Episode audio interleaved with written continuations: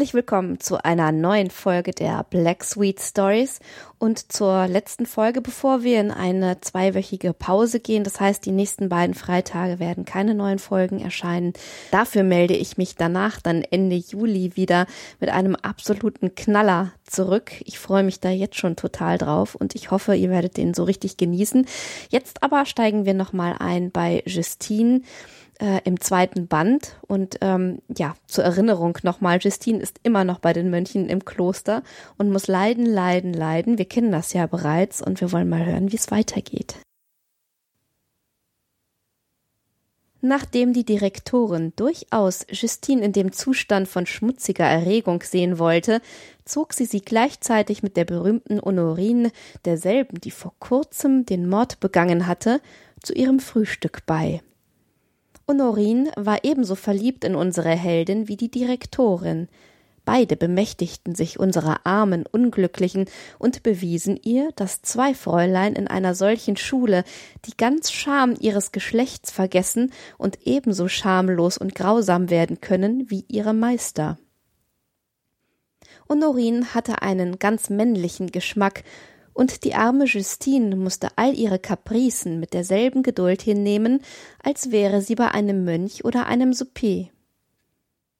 Die zwei Megären quälten die Arme mit einem solchen Übermaß an Unzucht, dass sie ermüdeter fortging, als wenn sie mit zehn Wüstlingen zu tun gehabt hätte.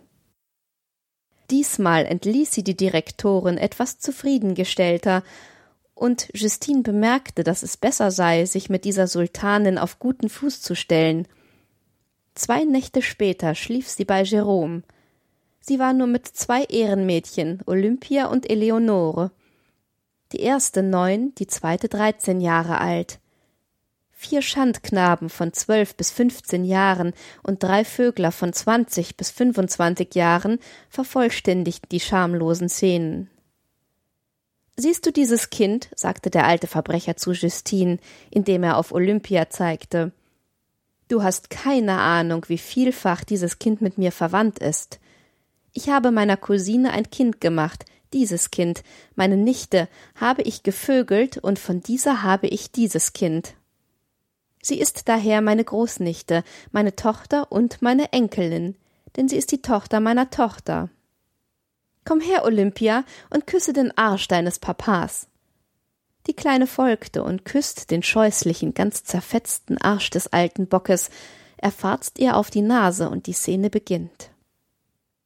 Jerome legt sich auf eine schmale Bank. Auf ihn setzen sich mit dem Arsch zu seinem Gesicht abwechselnd ein kleiner Knabe und ein kleines Mädchen. Ein größerer Bursch prügelt diese Kinder, so dass die Schläge am Gesicht Jeroms vorbeisausen. Justine musste ihn während dieser Zeit schlecken, und mit jeder Hand geilte er einen Schwanz auf den Busen Justinens. Die Prügel wurden so lange fortgesetzt, bis das Blut in den Mund des Scheusals floß. Er wirft sich wütend auf Justine und prügelt sie mit der Hand so heftig, dass sie acht Tage lang die Spuren davon trug. Darauf packte er seine Enkelin und poserierte sie, während er mit jeder Hand auf einen Arsch losschlägt. Aber die verbrauchten Kräfte des alten Mannes erwachen nicht so geschwind. Die Geschichte dieses Ungeheuers, welche wir bald aus seinem eigenen Munde hören werden, wird uns lehren, dass sein Körper nur der Einbildung folgend erst bei den äußersten Erhitzungen des Geistes lebendig wurde. Eleonore, sagte er zu dem kleinen dreizehnjährigen Mädchen, wir haben die Beweise dafür, dass du und noch zwei andere Mädchen verabredet habt, das Serai anzuzünden. Ich will euch nicht erst beweisen, dass dies unmöglich ist, da das ganze Haus aus stählernen Gewölben ist. Ich begnüge mich, euch mitzuteilen, dass, nachdem die Beweise für euer Komplott untrüglich sind, die Gesellschaft mir die Auswahl und die Ausführung der Strafe übertragen hat. Ich habe mich für die härteste Todesstrafe entschlossen und werde sie noch heute Nacht ausführen. Und während er so in die Seele des Kindes furchtbare Schrecken senkt, filzt und schleckt er sie. Justine geilt ihn, und endlich steht er ihm steinhart. Oh, mein Vater, sagt Eleonore und wirft sich ihm zu Füßen, die Beschuldigung ist ungerecht. Es handelt sich nicht darum, sondern dass du deine Komplizen nennst. Wenn nicht, so werde ich dir durch Martern die Namen entreißen. Eleonore leugnet weiter, und Jerome schleppt sie ins Nachbarzimmer, wo alles mit der größten Sorgfalt für die furchtbarsten Martern vorbereitet ist. Der Mönch kommt in Wut, er flucht und lästert Gott, seine Augen sprühen Feuer wie Schmelzöfen, sein Mund schäumt. Er bindet Eleonore auf ein Kreuz, auf welchem Arme und Beine bis zum Zerreißen auseinandergespreizt werden. Sie bleibt stumm. Man wechselt die Folter und schmiert sie am ganzen Körper mit Fett ein und stellt sie so vor ein furchtbares Feuer. Während sie dort prasselt, hat Jerome Justine noch immer von hinten in der Arbeit. Dasselbe Stillschweigen. Das arme Opfer wird halb gebraten weggezogen. Wir müssen andere Mittel anwenden, sagte Jerome zu den drei Vöglern, welche ihm bei diesem blutigen Werke mit allen Zeichen von Vergnügen halfen. Das arme Opfer wird an Stricken zwischen zwei Eisenplatten gehängt, die innen mit Eisenspitzen versehen sind. Zuerst wendet man dieses Instrument nur schonend an, aber als Jerome sieht, dass er der Angeklagten nichts entreißen kann, dreht er die Platten so heftig zusammen, dass das arme Geschöpf an tausend Stellen durchbohrt entsetzliche Schreie ausstößt. Nachdem sie nichts gestehen will, werde ich sie sofort verurteilen, sagte der Barbar. Er verlässt Justine und vertieft sich in den Arsch seiner Enkelin, während er den Arsch unserer Heldin fast auffrisst. Das Opfer wird vor ihn gebracht, vor seinen Augen sodomiert, und zwar so nahe bei ihm, dass er ihm die Brust zerkneifen und zerbeißen kann. Zwei junge Leute bedrohen mit Dolchen das Herz Eleonorens. Ihr werdet zustoßen, wenn ich euch das Zeichen gebe. Es soll möglichst lange dauern, denn so liebe ich die Frauen zu martern. Ich wollt, ich könnte es mit allen Frauen so tun. Diese schrecklichen Ideen beschleunigen seine Krise, er entlädt und vergisst das Zeichen zu geben. Sein unglückliches Opfer ist gerettet durch die Künste seiner Genossen. Jerome schläft am Rücken Justinens, um seine Kräfte wiederherzustellen, deren fortwährende Erschöpfung bald jeden Mitteln Trotz bieten werden. Als er nach einigen Stunden erwachte, bedrohte er Justine, indem er ihr die Schuld an seiner Vergeßlichkeit gab, mit demselben Tode, den er Eleonoren bestimmt. Kurze Zeit nachher schlief Justine bei Ambrosius. Sein Hauptvergnügen bestand darin, sie vor seinen Augen poserieren und peitschen zu lassen. Sie musste ihm dann den Samen in den Mund zurückgeben, während er ihr den Arsch so lange mit einer goldenen Nadel durchbohrte, bis er ganz blutbedeckt war. Welche traurige Schule, sagte Justine, als sie heimkam. Ich wollte, ich wäre erlöst, welches auch immer mein Los sei. Dieser Wunsch kann dir leicht in Erfüllung gehen, sagte Umfall. Das große Fest naht, und ersparen Sie nicht an Opfern, weil Sie Ersatz finden. Entweder verführen Sie einige Mädchen in der Beichte, oder Sie lassen einige verschwinden. Endlich trifft der Nachschub ein. So viele neue Erwerbungen verlangen daher auch Ausschaltungen. Das Fest nahte. Sie wollten durch ein Wunder den Ruf des Klosters heben und banden ein Mädchen von zwölf Jahren namens Florette in den Kleidern der Jungfrau durch unsichtbare Stricke in der Nische fest und befahlen ihr, bei Erhebung der Monstranz die Arme plötzlich zum Himmel zu erheben. Das kleine Mädchen, von den heftigsten Strafen bedroht, spielte ihre Rolle großartig. Das Volk schrie Wunder, es regnete Opfergaben. Unsere Wüstlinge ließen am Abend Florette in ihrem Wundergewande beim Souper erscheinen und entflammten ihre Fantasie, indem sie sie in dieser Kleidung der scheußlichsten Unzucht unterwarfen. Die Gotteslästerer gehen aber noch weiter. Sie entkleiden das kleine Mädchen, stellen auf ihren Arsch ein Kruzifix und vollziehen dort einen der törichtsten Gebräuche des Christentums. Die fromme Justine fällt in Ohnmacht darüber, und um sie daran zu gewöhnen, muss sie auf den Vorschlag Jérômes Florette ersetzen. Jérôme liest die Messe, umgeben von einer Unzahl Ärsche. Er nimmt die Hostie aus der Hand seiner Brüder und legt sie auf das Arschloch Justinens. Mit ihren Schwänzen stoßen sie dieselbe immer tiefer hinein, bis sie von ihren Samen ganz bedeckt ist. Justine wurde halb wahnsinnig vor Schmerz darüber, dass sie zu einem solchen Verbrechen habe dienen müssen, in ihre Zelle gebracht. Sie konnte ihrer Schwäche nur Dank dafür wissen, dass sie sie vor den weiteren Orgien bewahrt hatte, welche damit schlossen, dass die Mönche am Ende das Mädchen, welches die Jungfrau dargestellt hatte, auf dem Altar in der Kirche in Stücke rissen. Das Fest brachte wirklich auch neue Subjekte. Drei schöne junge Mädchen kamen als Ersatz, und man dachte an neue Ausschaltungen. Severin trat eines Tages ganz aufgeregt als Tagesregent ein, er lässt alle in einer Reihe aufstellen und beobachtet die sich ihm darbietenden Ärsche. Lange Zeit bleibt er vor Umfall stehen, dann gibt er ihr einen furchtbaren Fußstoß, so dass sie zwanzig Schritte weit fortfliegt. Die Gesellschaft schaltet dich aus, ruft er ihr zu. Sie ist deiner überdrüssig. Heute abends hole ich dich in dein Grab ab. Umfall fällt in Ohnmacht. Diese Ohnmacht reizt nur seine Begierde, sie wird ihm ohnmächtig wie sie ist zurechtgelegt.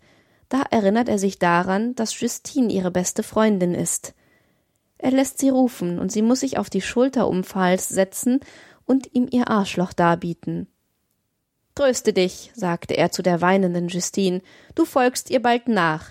Du stirbst genauso wie sie gevierteilt. Dies verspreche ich dir aus rücksicht für dich.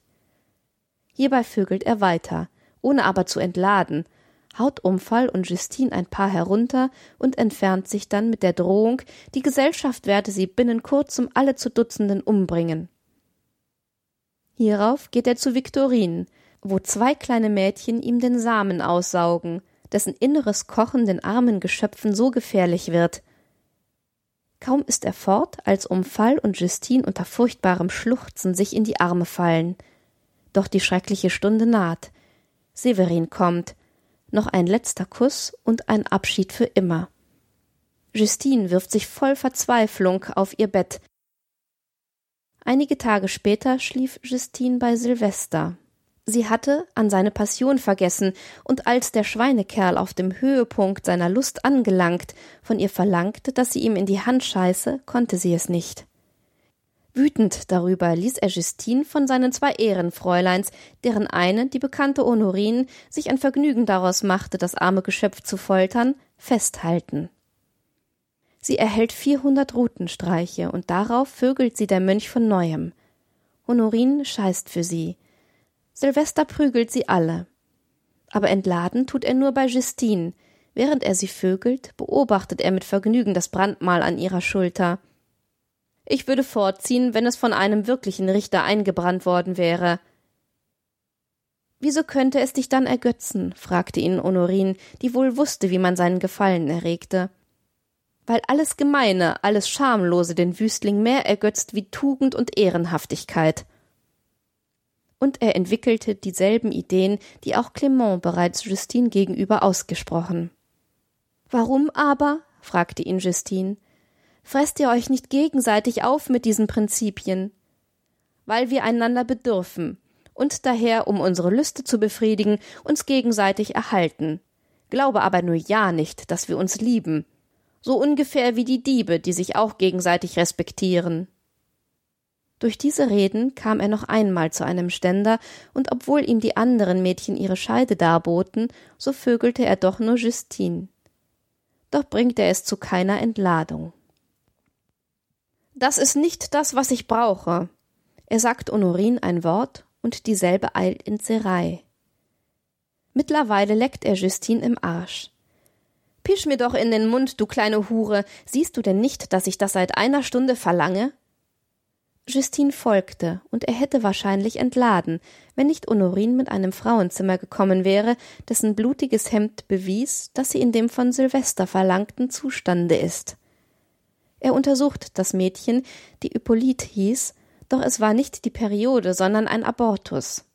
Teufel schrie der mönch das brauche ich. Ich werde vögeln und du musst scheißen du hure. Blut und dreck so wird es mir kommen. Silvester beginnt sie zu vögeln. Bald gleicht sein schwanz einem schlechterarm befriedigt auf einer seite erfüllt man ihm auch den anderen wunsch man füllt ihm die hände mit dreck und er beschmiert sich damit das gesicht er verlässt hippolyt und zwingt justine ihm den blutigen schwanz zu lecken er geht vom munde in ihre scheide über und vögelt sie während er die blutige scheide hippolytens schlägt Er erreicht sein Ziel und brüllt wie ein Teufel. Dann schläft er ein. Am nächsten Tage wurde Justine zum Souper beigezogen. Es handelte sich um eine Aufnahme. Hier ist eine neue Kameradin, meine Fräuleins, sagte Severin, indem er vom Busen des Mädchens die hüllenden Schleier wegriss. Es war ein entzückendes Wesen von fünfzehn Jahren mit tränenfeuchten Augen, einer zarten Taille, blendend weißer Haut und den schönsten Haaren von der Welt. Octavia, so hieß sie, war mit ihrer Gouvernante, zwei Kammerjungfern und drei Lakaien im Begriffe nach Paris zu reisen, um einen der bedeutendsten Männer Frankreichs zu heiraten, als ihre Begleitung von den Agenten der Mönche niedergemetzelt wurde und sie selbst ins Kloster entführt. Sie hatte bis jetzt noch kein Wort über ihr Schicksal gehört, und auch die sechs Mönche waren ganz stumm aus Erstaunen über so viel Schönheit. Doch solche Ungeheuer wie diese blieben nicht lange gefesselt. Komm her, sagte ihr der Abt frech, indem er sie zu sich zog. Ob auch alles übrige den Reizen entspricht, die wir sehen. Die Unglückliche war ganz verwirrt und sucht zu fliehen. Severin packt sie aber mit den Worten Begreife doch endlich, du dummes Kind, dass du hier nicht mehr Herr bist, sondern unbedingt zu gehorchen hast. Fort mit den Kleidern. Der Wüstling greift ihr mit der Hand unter die Röcke, während er sie mit der anderen Hand festhält. Clement nähert sich, und indem er ihr die Röcke bis über das Kreuz in die Höhe schiebt, zeigt er der Gesellschaft den wohlgeformtesten, weißesten Arsch. Alle nähern sich, um ihn zu bewundern, zu streicheln und ihn mit Lob zu überhäufen. Octavia zerfließt in Tränen und wehrt sich aus allen Kräften.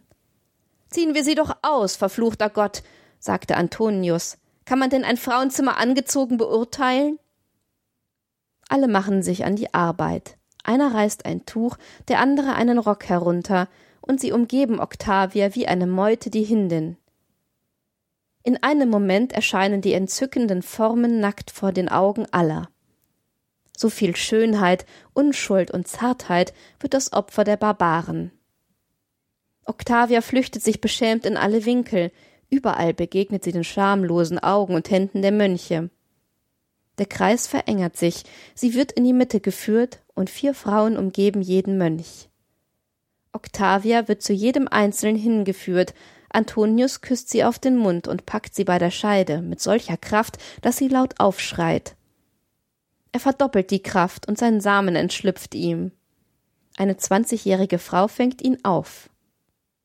Sie wird zu Jerome hingeführt, welcher sich mit Nadelstichen geilen und in den Mund forzen lässt. Er verlangt von Octavia, dass sie ihm in den Mund scheißen soll, doch das arme Kind, ganz verwirrt, versteht diesen Befehl nicht. Ein anderes Weib erfüllt seinen Wunsch und er beißt wütend die Arschbacken Octavias. Ambrosius poseriert ein fünfzehnjähriges Mädchen und lässt sich gerade in den Mund scheißen, als Octavia zu ihm kommt. Er drückt sein schmieriges Maul auf ihren zarten Mund, und als er diese frische, wolllusterregende Zunge küsst, kommt es auch ihm. Octavia kommt zum Abt. Er sitzt auf dem Busen eines reizenden achtzehnjährigen Mädchens, die ihm in die Lenden beißen muss, während er ihr die Schamhaare ausreißt. Gleichzeitig muss ihm eine andere die Hoden stechen. Er gibt Octavia zwei wütende Schläge auf den Arsch, und die Tour setzt sich fort. Sie kommt zu Silvester. Er beißt wütend auf ihre Scheide los, und seine Zähne hinterlassen blutige Spuren. Clement stürzt sich wie ein Wahnsinniger auf die schönen Arschbacken Octavias. Scheiße, schreit er sie an, oder ich beiße dich. Trotzdem die zitternde Octavia folgt, beißt er sie doch bis aufs Blut. Vorwärts, sagt Severin. Ich habe noch keinen Samen verloren und kann es nicht aushalten. Er packt Octavia und legt sie auf das Sofa. Octavia weint und fleht, aber die schamlosen Augen des Mönches sprühen Feuer. Ohne jegliche Vorbereitung, ohne Rücksicht zu nehmen auf den ungeheuren Unterschied der Größe der Festung und der des Angreifers, beginnt dieser den Kampf. Ein Schmerzensschrei kündigt seinen Sieg an. Die Unglückliche wehrt sich vergebens, vergeblich all ihr Flehen. Sie wird bis auf die Hoden poseriert. Ich dachte beinahe nicht zum Ziele zu gelangen. Welche Enge, welche Wärme. Ich muss Octavia von ihrem Geschlecht wieder überzeugen, sagt Antonius. Es gilt noch eine Bresche zu legen. Er nähert sich ihr voller Stolz, und in einer Minute ist sie entjungfert. Neues Geschrei ertönt. Gott sei gepriesen, sagt der schamlose Mensch. Aber ich war nah dran, an meinem Siege zu verzweifeln. Doch hier sind jetzt die Beweise dafür. Blut und Tränen. Clement nähert sich ihr mit der Peitsche in der Hand.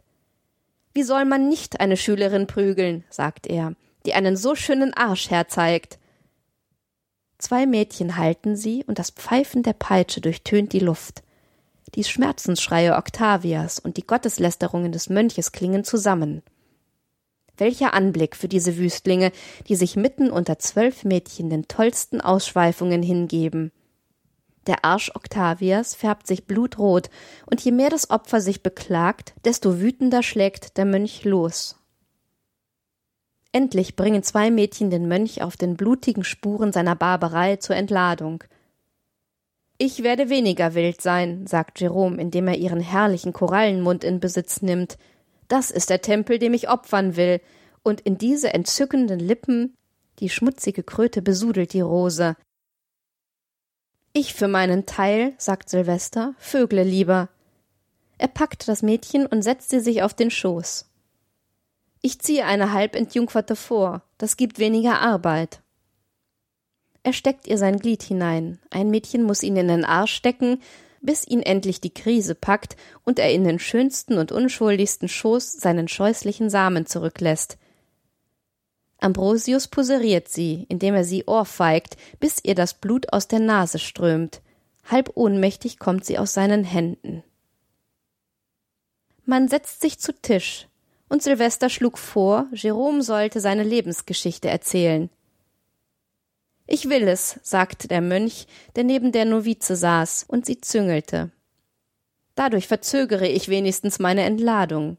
Bereitet euch vor, meine Freunde, die schamloseste Erzählung zu hören, die seit langem eure Ohren beschmutzte. Und bevor wir jetzt Jeroms Geschichte hören, beschließen wir diese Folge der Black Sweet Stories, werden sie aber sicherlich in den nächsten Wochen wieder fortsetzen. Und ich wünsche euch wie immer eine wunderbare Zeit, hoffe, dass ihr auch das nächste Mal wieder mit dabei seid, hoffe, dass, wenn es euch gefallen hat, ihr mir eine Bewertung zukommen lasst auf iTunes oder sonst wo. Und ich sage bis zum nächsten Mal. Tschüss.